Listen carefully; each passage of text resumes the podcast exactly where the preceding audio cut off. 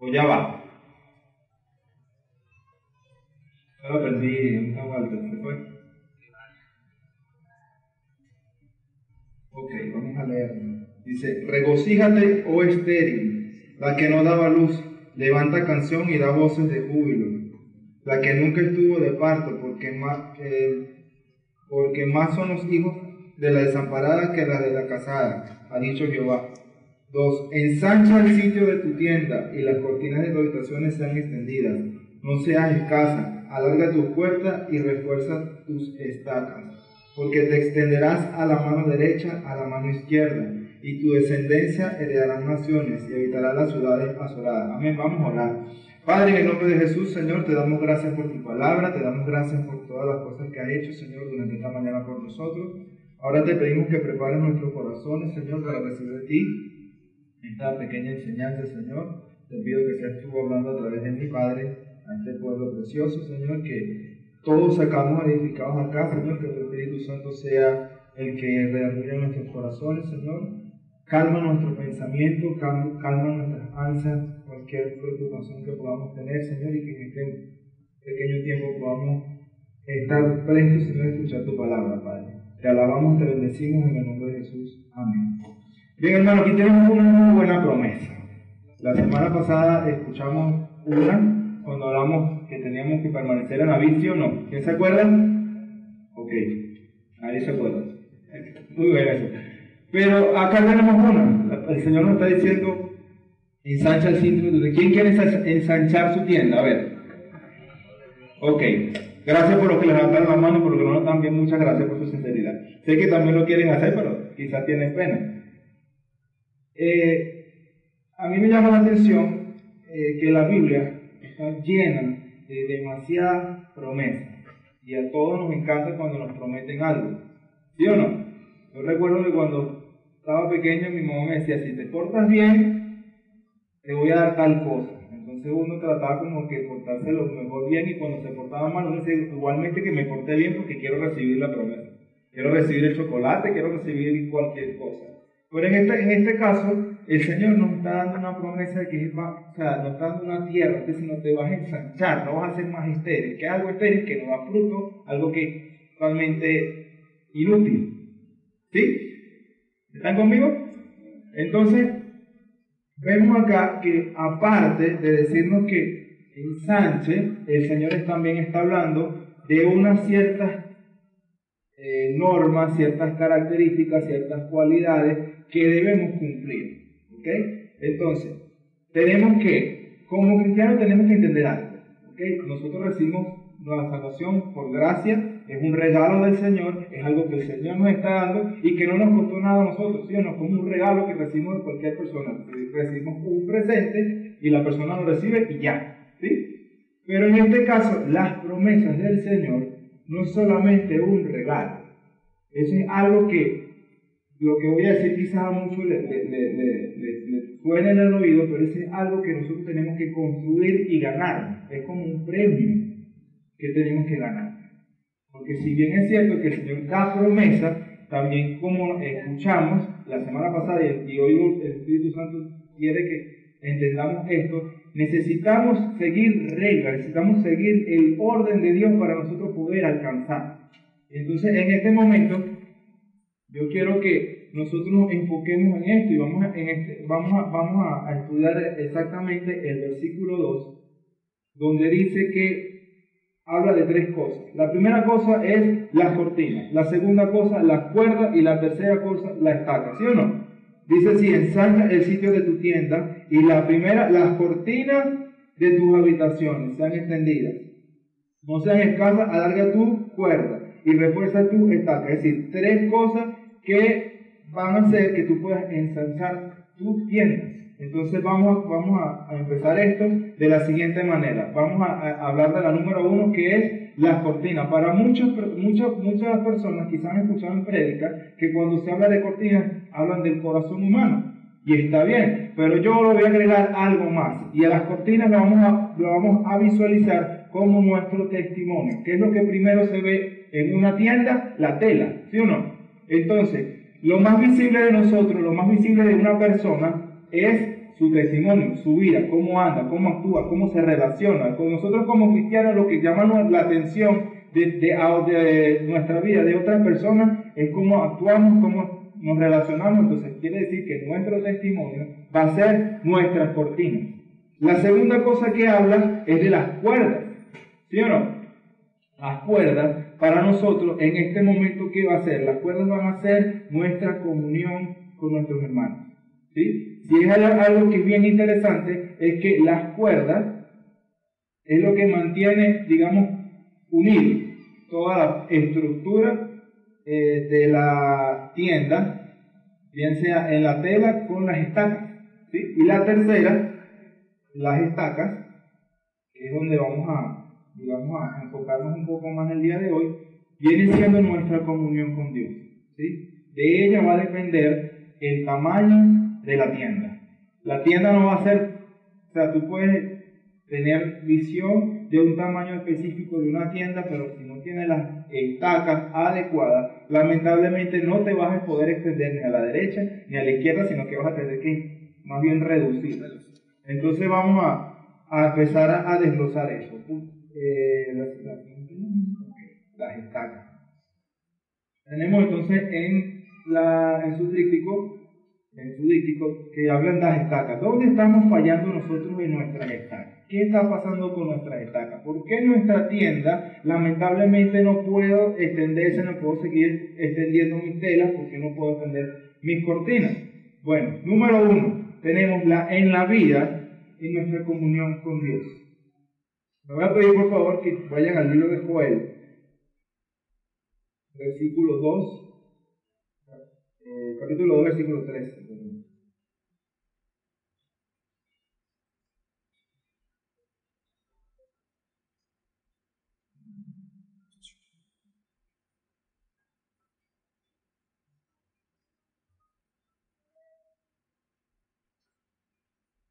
Ok, dice así, rasgar vuestro corazón y no vuestros vestidos, y, ver, y, ver, y convertiros a Jehová vuestro Dios, porque misericordioso es y clemente, tardo para la ira y grande misericordia, y que se duele del castigo. En pocas palabras, muchas veces nosotros este, queremos que el Señor haga cosas con nosotros, pero nosotros no queremos que el Señor trabaje en nuestra vida. A veces eh, lo podemos ver en nuestra vida diaria como hijos. Muchas veces nuestros padres en muchas ocasiones nos decían no hagas tal cosa, no hagas esto, no hagas lo otro, y nosotros siempre queríamos llevarle la contraria a nuestro padre. ¿Sí o no? Quien diga que no, me levanta la mano y me enseña cómo no hacerlo. Porque todavía a veces mi mamá me dice cosas y yo como que, mmm, está bien. Y no escapamos de ser igual con Dios. No escapamos de ser igual con Dios. A veces el Señor quiere que nosotros pasemos mucho más tiempo con Él, pero lamentablemente vivimos en una sociedad donde si no corremos, estamos mal. Nos paramos y ya nos paramos y muchas veces te paras con el cepillo y el café de una vez en la mano las que son madres y se, están bañando y están pensando, siempre estamos corriendo, entonces el metro, la bulla, llegamos, llegué tarde al trabajo, entonces tengo que desayunar rápido y tengo que hacer mis caseres y de repente ya son las 12, ya me pegó hambre, voy a comer, vuelvo otra vez y todo el tiempo andamos en una vida de total estrés, totalmente acelerado. Y todo esto hace que nuestra comunión con Dios no sea la adecuada. Todo esto hace de que yo empiece a, en vez de rasgar mi corazón, empiezo lo que yo denomino a mandarle mensajes de texto a Dios. ¿Sabe cómo son los mensajes de texto hoy en día? Si usted va a decirle a alguien te quiero mucho, le pone la T, la Q y, y, quiero demasiado, ¿no? Porque están apurados. No escriben la palabra completa, sino que escriben mucho. A veces me llegan esos mensajes y yo le digo, o sea, no entiendo. ¿Y qué es lo que me dicen los muchachos? Está desactualizado. Sí, a veces estoy desactualizado con esas esa palabras. Pero a veces nosotros queremos hacer así con Dios. Queremos simplemente, Señor, tú sabes lo que yo necesito hoy. Amén. Gracias, Señor. Amén. ¿Gracias de qué? Gracias porque estoy vivo, gracias porque respiro, gracias porque tengo mi mano, mi pie, tengo salud, ¿sí o no? Entonces, a, a veces lo hacemos Señor, tú sabes, tú conoces, sí, pero si nosotros mantenemos ese hábito, poco a poco nuestra comunión con Dios no va a ser la mejor. Nuestra comunión con Dios no va a ser la más efectiva y por ende mis etapas no van a crecer, no van a profundizar y lamentablemente no voy a tener capacidad para yo seguir adelante en la vida. Recuerden algo, mis hermanos, nuestra vida cristiana marca una diferencia ¿por qué? Por la manera como nosotros enfrentamos la situación. Nuestra situación no es diferente a la situación de las personas que no son cristianas en Venezuela. Solo es la diferencia cómo nosotros enfrentamos esa situación, cómo nosotros la vemos, cómo nosotros la, analizamos, cómo nosotros estamos parados en el Señor para aceptar esa situación. Bueno, a pesar de que tengamos situaciones iguales, el Señor está conmigo y eso va a. ¿Y por qué yo lo puedo decir con confianza? Porque yo tengo mis pies bien puestos en Cristo y yo sé qué es lo que Él es capaz de hacer. Pero la única manera de yo saber qué Él es capaz de hacer en mi vida es cuando yo tengo una comunión con Él.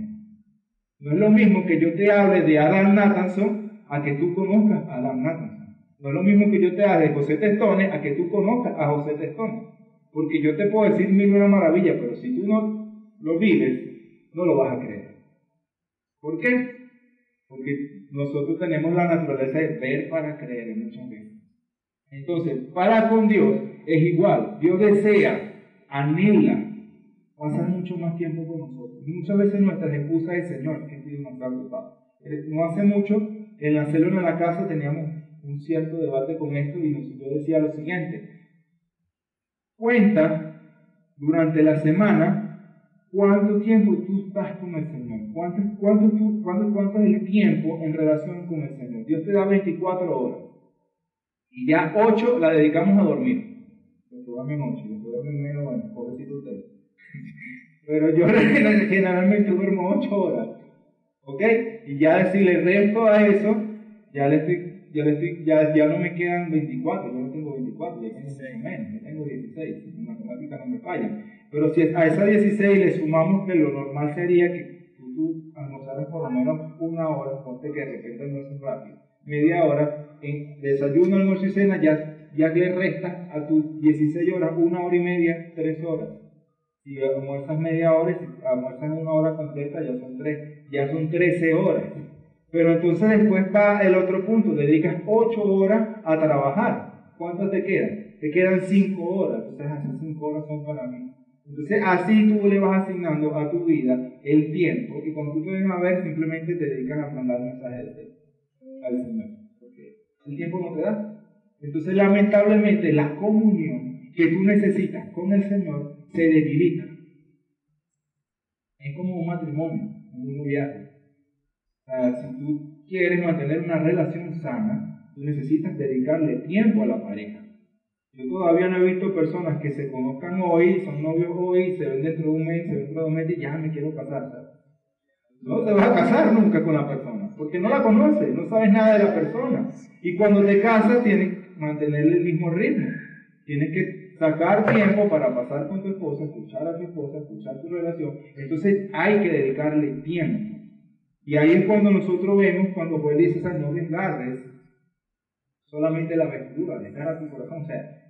Hay algo extra, hay algo que te motiva, hay algo que te va a apasionar, hay algo que te va a, enganchar con el Señor. Entonces, la comunión entra la, el tiempo. Vamos a buscar la manera de sacar tiempo para el Señor. Si tú quieres conocer la grandeza del Señor, tú tienes que meterte con el Señor. Es chévere nosotros llegar a la iglesia y que escuchar prédicas. Está bien, porque para eso nosotros estamos, para transmitir mensajes, ver estos programas de televisión, escuchar la radio, está bien, pero tú como individuo tienes que entender que tú necesitas tu tiempo con el Señor.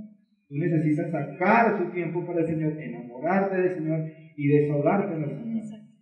No es algo que va, a ocurrir quizás para muchos de la noche a la mañana, pero si tú, si tú te esfuerzas, yo te aseguro que el Señor va a hacer que toda tu agenda cuadre y tengas ese tiempo y cuando te vengas a ver cuenta, quizás vas a empezar con cinco minutos, vas a terminar ya media hora, una hora y todo va a depender de cada uno de nosotros. Amén. O allá, allá.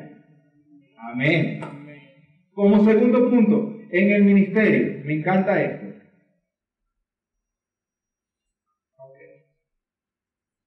Me encanta esto. Vamos a primera de Corintios capítulo 12.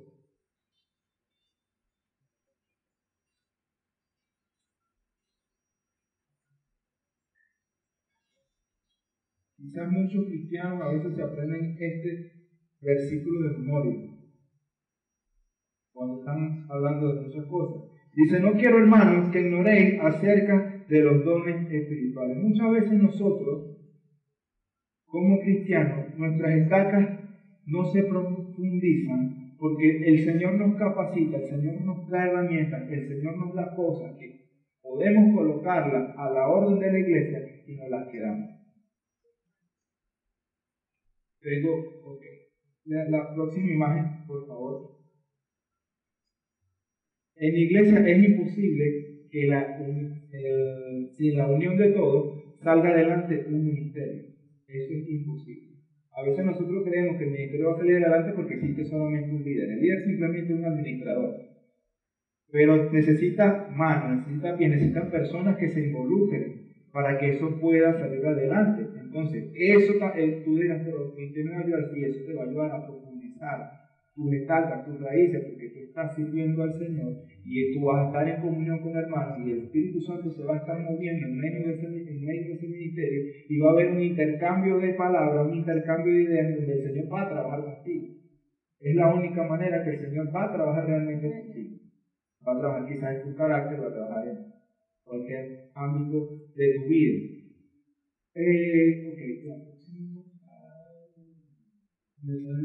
Ok. Eso realmente debería ser la visión de nosotros de una columna dentro de la iglesia. Vemos que la columna está compuesta por cabilla, cemento y otras cosas que, son albañiles me pueden ayudar después, conozco muy bien. Pero fundamentalmente no es solamente una sola cosa, son varias cosas. Entonces, si queremos profundizar nuestras estacas, tenemos que colocar nuestros dones en ministerio para que el Señor pueda trabajar usando nuestra vida y que nosotros podamos entender nuestra vida como cristianos. Hay personas que dicen que el Señor me que pronuncie qué voy a hacer con esto. Coloco en ministerio. Algo interesante es que muchas personas, y me disculpo de repente con lo que le diga le voy a defender, pero muchas personas se convierten en obesos espirituales.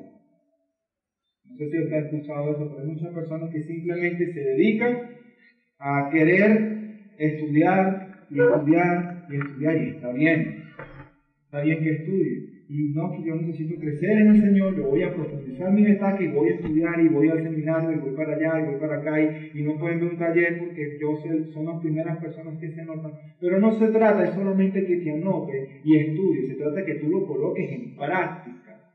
Lamentablemente, conseguimos personas dentro de la iglesia que se convierten, se convierten en obesos espirituales. Y dicen, no, que yo me estoy fortaleciendo, estoy fortaleciendo mi columna.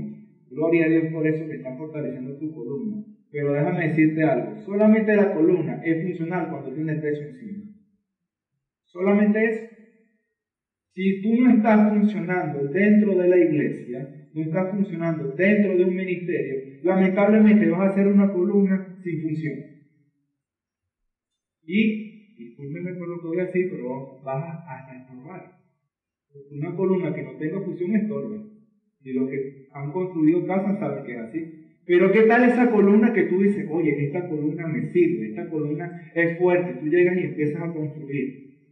Tiene la función, tiene la función, entonces edifica, la, la columna aporta. Entonces nuestra vida tiene que ser de aporte dentro de la iglesia. Para eso estamos en una iglesia, para eso Dios crea el ministerio, para eso Dios da diversidad de dones. Y está escrito en la Biblia, no es algo que yo estoy inventando. No tenemos que ignorar que hay diversidad de dones espirituales. Y si no ignoramos que hay diversidad de dones espirituales, entonces tampoco tenemos que ignorar que tenemos que colocarlo en práctica, tenemos que funcionar. La semana pasada hubo la feria de ministerio, excelente, una oportunidad para que el Señor moviera nuestros corazones y nosotros nos ubicáramos en cada espacio donde creemos que el Señor tiene don. Nos ha dado don, perdón. Y en la clase 301 se ayuda a las personas a que puedan captar sus dones, a que puedan colocarlo en práctica, que puedan colocarlo al servicio del Señor. Pero si no lo hacemos, lamentablemente, nuestras estacas van a quedar simplemente en la superficie. No va a pasar absolutamente nada y vamos a quedar toda la vida quejándonos con el Señor. Señor, ¿por qué tú haces esto? Señor, Señor, ¿por qué mi testimonio no es el mejor? Señor, porque no tengo una buena comunión con el hermano. Si te va a preguntar, ¿qué estás haciendo con lo que yo te digo? ¿Qué estás haciendo con lo que yo te estoy dando? Porque no es solamente el Señor te está dando algo para que tú solamente te quedes con la bendición porque eso es mío. ¿Cuál es lo que tenemos tiempo en la iglesia? ¿Cuál es el lema principal de nuestra iglesia? Bendecidos para todos a la misma vez, bendecidos para bendecir. Pero ¿cómo yo voy a bendecir a alguien si yo me quedo con la bendición? Si yo me quedo, no, este es mío, el Señor me dio este don y este don es mío. Nadie lo tiene que ver, nadie lo tiene que usar, no, este es mío porque Aquí, aquí hay mucha gente envidiosa. Y este es mío. No. El Señor no desea eso. El Señor desea, te lo está dando para que otra persona pueda recibir esa bendición. ¿No es una bendición nosotros llegar acá en la mañana y escuchar a los hermanos alabar al Señor? El Señor, le quizás hay muchas personas que no tengan ni siquiera oído musical para tocar un instrumento, pero el Señor les dio dones a estos hermanos. ¿Para qué? para que ellos dijeran que yo soy bueno tocando la guitarra, la batería, bueno cantando, tocando el teclado. No, para bendecir a un cuerpo. Hay personas acá que quizás son, este, tienen otra clase de, de, habilidades. Por lo menos en la mañana cuando llegamos están las sillas. Hay personas que llegan temprano a colocar las sillas. Está la parte de audiovisual. Es decir, hay demasiadas cosas, pequeñas cosas, que ocurren dentro de nuestra iglesia que nosotros no percibimos, pero son dones espirituales que el Señor da. Y es una bendición para nosotros llegar y contar con esa actividad, porque el Señor está moviéndose dentro de la iglesia. Entonces son estacas que se están profundizando, son estacas que se están arraigando. ¿Para qué? Para que nosotros podamos extender nuestra tienda. Vamos al siguiente punto conformidad espiritual. Seguimos en 1 Corintios capítulo 10, versículo 12.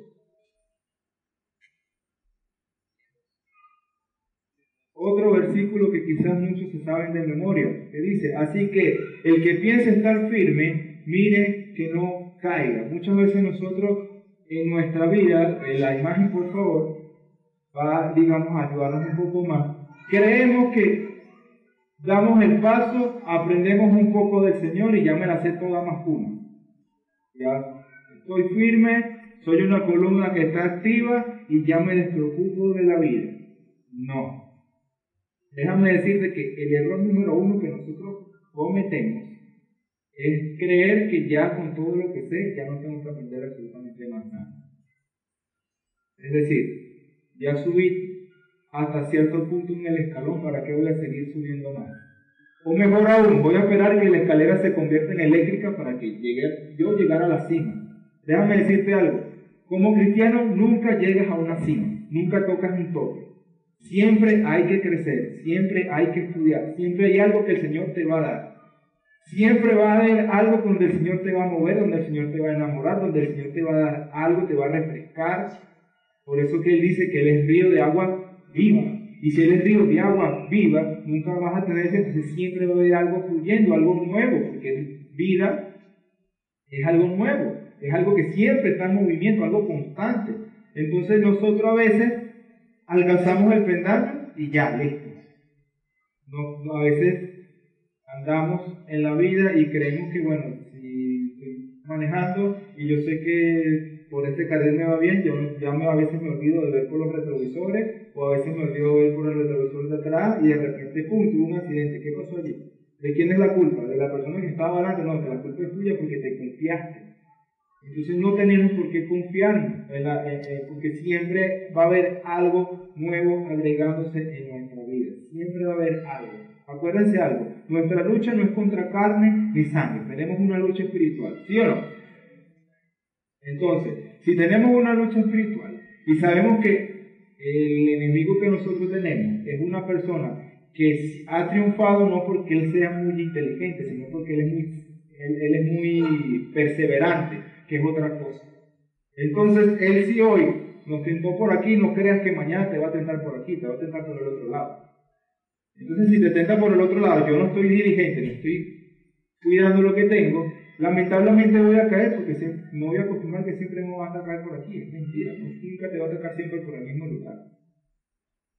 Él ha tenido triunfo en el ser humano porque lo ha estudiado desde que está en la, en la tierra, más de 7000 años, estudiando el ser humano y siempre consigue cómo eh, tentarnos en cierta manera porque ha sido perseverante, siempre ha estado buscando en qué parte nosotros hemos dejado de vigilar, hemos dejado de estar pendientes en nuestra vida. Nos comportamos ya, Señor, sentir la presencia del Señor y ya creo que ya, listo. No, hermano, no, no, no. Es cuando más tenemos que insistir en el Señor, es cuando más tenemos que buscar, es cuando más tenemos que estar activos. ¿Por qué? Porque nuestra vida de cristianos tiene que ser de constante crecimiento. Y para yo estar en constante crecimiento, yo tengo que estar en movimiento. No nada, nada va a crecer si está fijo. Tiene que haber un constante crecimiento, una, una, eh, una constante vigilancia. Nuevamente toco el tema de los esposos. Cuando nosotros nos casamos con nuestras esposas o cuando usted se casó con su esposo, la relación terminó. Usted no tiene que seguir relacionándose con la persona, no tiene que estar atento a la persona, no tiene que estar atento a, a, porque ahí es cuando realmente empieza, digamos, a conocerse mejor, ¿sí o no? Igualmente es cuando nosotros estamos con el Señor. Muchas veces nosotros entramos con el Señor, nos casamos con el Señor, sentimos esa, ese, ese cambio en nuestra vida, pero ya, se quedó allí. ¿A usted se acuerda lo que usted sintió la primera vez que el Señor lo tocó? ¿Cómo usted salió de la iglesia con una sonrisa de aquí a aquí? Enamorado del Señor, queriendo comerse la Biblia, te sentiste especial, te sentiste diferente, que alguien realmente te tomó en cuenta. ¿Será que hoy en día tú te sientes así igual? O ya, bueno, sí, ya acepté que el Señor me ama. ¿No te sigues sintiendo especial? Hay que seguir siendo especial, hay que seguir siendo la niña de sus ojos. Esa, wow, me ama. Y esa pasión es la que va a hacer que tú puedas continuar en crecimiento.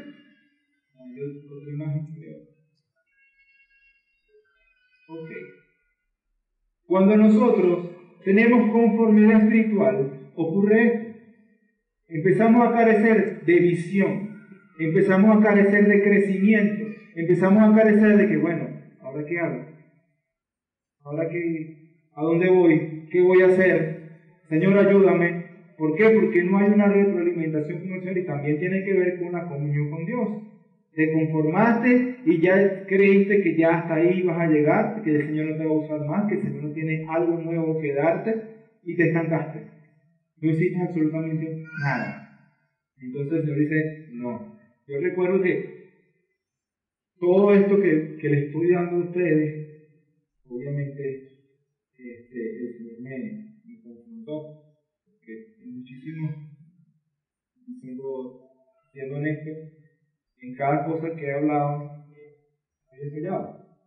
He fallado. Yo no soy nuevo en el Evangelio, yo tengo 21 años de Evangelio y a veces pensamos que mientras más años de evangelio yo tenga, ya yo soy el erudito, ya yo tengo conocimiento pleno de lo que es la Biblia, ya la he leído todos los años, la he leído dos o tres veces, y el Señor dijo, no, Estaca está mal, tu estaca está mal. ¿Y qué ocurre cuando esa estaca está mal? Cuando yo intento extender mi tienda, va a fallar la estaca que coloqué en primer lugar porque la descuidé. Entonces, lamentablemente, cuando termine de armar o extender la tienda, va a fallar la tienda, porque una de las estacas está mal. No, no vigilé la estaca, no vigilé porque estuve conforme espiritualmente. No busqué más comunión con Dios, no busqué más esa llanura, no busqué más esa, esa, ese cuidado que tenía que tener en mi relación. Ahora vamos a otro punto. Vamos al punto número dos. Vamos a profundizar estas etapas. Ya sabemos que existen tres cosas. Pueden existir más, pero digamos que las principales que yo estuve este, viendo y conversando también con otros líderes, no de esta iglesia, en otras, comunidades, cuáles eran, digamos, los principales errores por, por lo cual nuestras estacas, nuestra vida se estanca, porque nuestra vida con Dios está estancada, porque nosotros no podemos dar esos pasos que el Señor desea que nosotros demos. Porque vamos a estar claros, ya el Señor nos está dando la promesa. Entonces, vamos a ponernos en obra, vamos a profundizar nuestras estacas. Vamos a buscar Salmos 119, 105.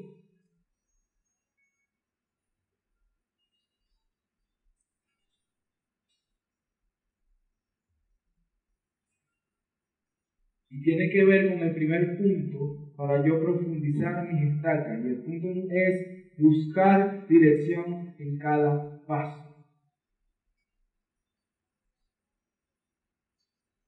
Dice así el Salmo 119, 105. Lámpara es a mis pies tu palabra y lumbrera a mi camino. Amén. No hay nada más hermoso que tú leer esa palabra.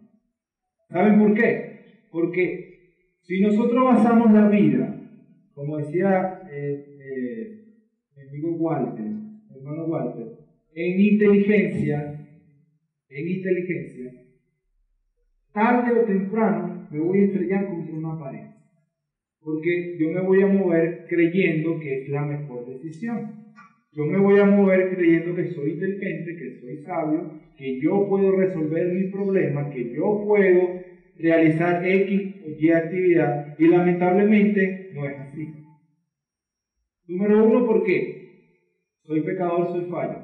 Número dos, porque yo no conozco, si el Señor no me lo revela, no conozco cuál realmente es mi función en la tierra, mi propósito en la tierra. Ahora, cuando el Señor me revela mediante su palabra cuál es mi propósito, cuál es mi función, ¿no me voy mejor? ¿No me voy mejor? ¿Sí o no? ¿Tiene lógica o no tiene lógica? No puedo dar un paso si yo no busco dirección en el Señor. Si tú quieres que tus estacas sean diferentes, si tú quieres que tu estaca empiece a profundizar, entonces vamos a aplicar este paso. Vamos a buscar dirección en el Señor. Vamos a decir, Señor, hágame, Señor, ¿qué tú quieres que yo haga? Ok. Muchas personas conocen cuál es su llamado. Muchas personas ya saben para qué el Señor les dio dones y talentos. Pero ¿saben cuál es el problema muchas veces de nosotros? Que nosotros queremos que cuando el Señor nos da un llamado, ya queremos abrazar el llamado. Ya queremos tenerlo, pero no queremos pasar por cada una de las cosas que eso implica tenerlo. Me explico mejor. Cuando Moisés quiso libertar el pueblo de Israel, ¿cuál fue su primer paso? ¿Buscar dirección? Él quiso ser inteligente. Él quiso ser prudente en su propia sabiduría. ¿Y qué fue lo que hizo? Mató. ¿Sí? Mató. ¿Y después qué pasó? Él, sintió vergüenza y tuvo que ir y buscar dirección para poder librar al pueblo de Israel. Pero para buscar la dirección tuvo, pasó 40 años en el desierto. Y mucha gente dice, bueno, pero es que Moisés pasó esos 40 años en el desierto rezagado y no nada. No, tuvo que recibir preparación para lo que iba a pasar en el desierto con ese pueblo. Entonces, no fue fortuito que duró 40 años en la nada, sino que tuvo que pasar su proceso. Entonces, si yo quiero que el Señor me use, yo quiero alcanzar mi llamado, yo quiero alcanzar mi propósito, tengo que entender que para yo llegar de aquí a allá, yo tengo que pasar por el medio del pasillo. Y por el medio del pasillo yo necesito dirección, yo necesito saber cuándo avanzar y cuándo no. Vamos al otro punto, escuchar la voz de Dios. Juan 10, 27.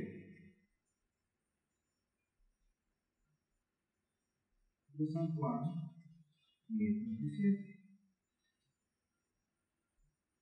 Y dice así, mis ovejas oyen mi voz y yo las conozco y me siguen. Bella, ¿sí o no? El Señor nos trata como ovejas, como nuestro pastor que es, con ese cuidado, con ese amor, con esa pasión. Pero muchas veces nosotros buscamos la dirección del Señor, pero, Muchas veces buscamos la dirección del Señor, pero casi siempre, casi siempre escuchamos del Señor lo contrario a lo que queremos escuchar. Uf, qué difícil es ese momento cuando tú oras y dices, Señor, yo quiero tal cosa, y tú dices, espera. No hace así, como la foto. ¿Qué dijiste, Señor? Habla más duro porque no te escuché. Y el Señor quiere, anhela, que así como nosotros buscamos dirección, también anhela que nosotros prestemos atención a la dirección. No es lo mismo tú buscar dirección y ya. Si el Señor me habló, ahí. ¿Tú escuchaste al Señor? Tú pusiste en práctica lo que el Señor te dijo, porque eso también es parte de la dirección. A veces nosotros, jóvenes, estamos jóvenes, nuestros padres nos dan un consejo, y sí, yo escuché a mi papá y, yo me senté y hablé con él. ¿Y él te dio un consejo? Sí, ¿lo seguiste? No. Y después cuando nos pasan las consecuencias, siempre vamos, tenías razón. ¿Sí o no? Creo que solamente me pasó a mí, creo. creo que solamente me ha pasado a mí. Pero es así, hermano, es la realidad. A veces el Señor nos habla, se nos muestra, y muchas veces recibimos respuestas que el momento nos hace pensar que no es favorable. Pero si hay algo que tenemos que entender, es que el Señor conoce tiempo y es la, la, la, el, próximo, el próximo paso. Esperar mi tiempo, Eclesiastes 3.1.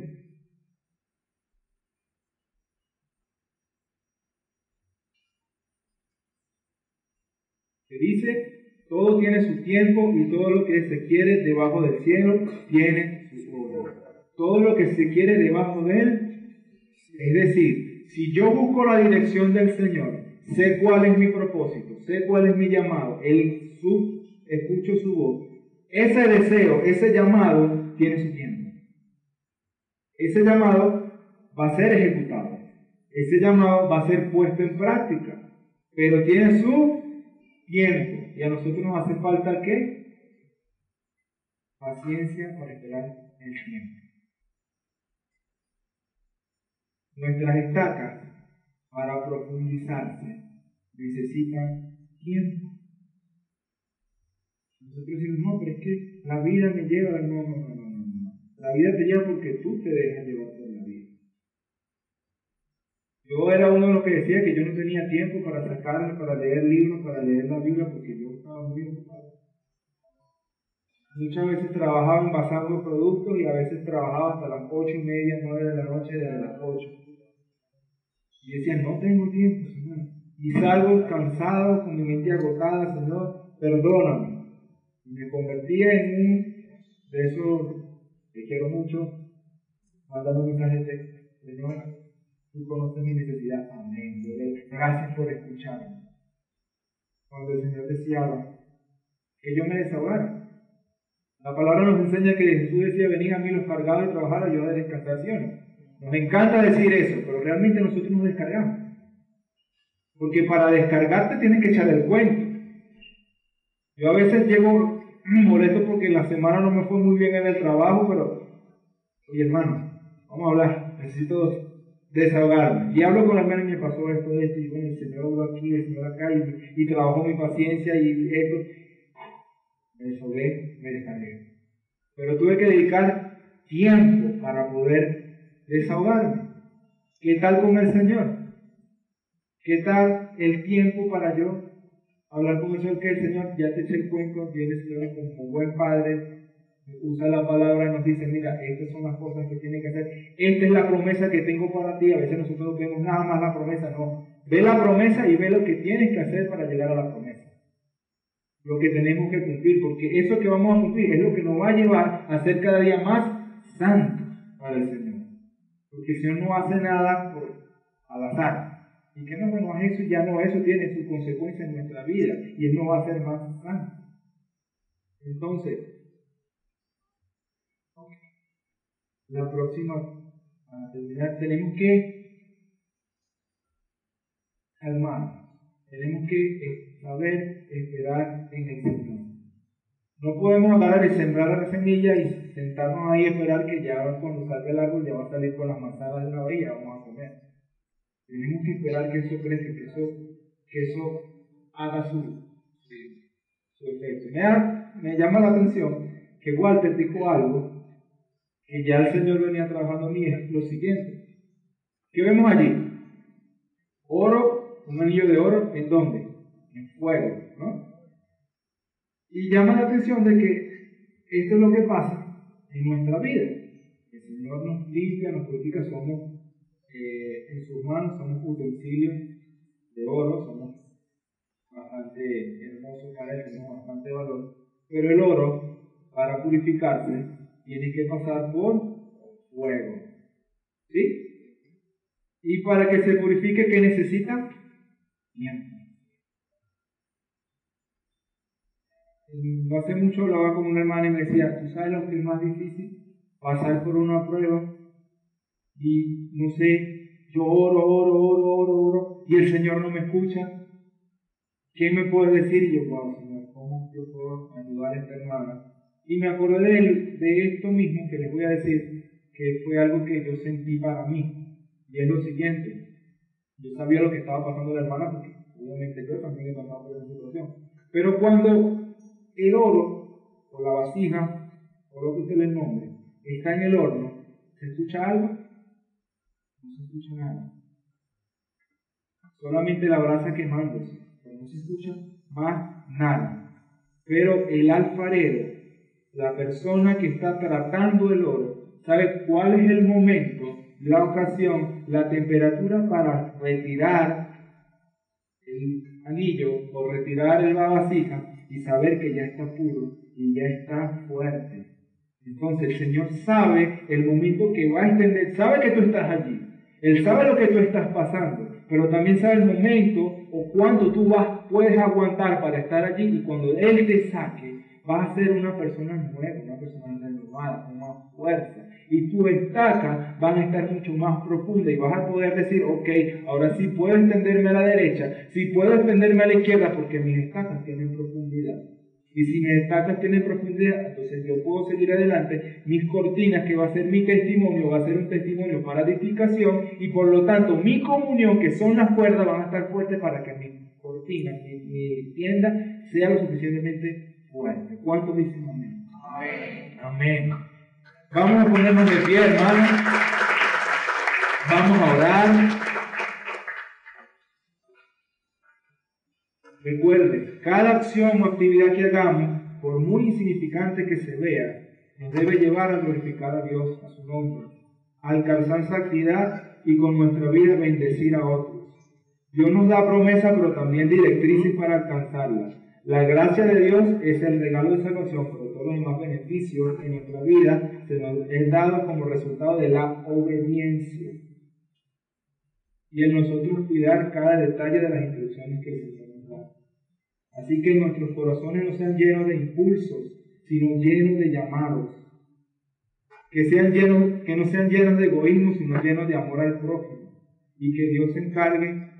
Entonces Dios se encargará de que nuestra tienda sea fuerte y grande. Amén.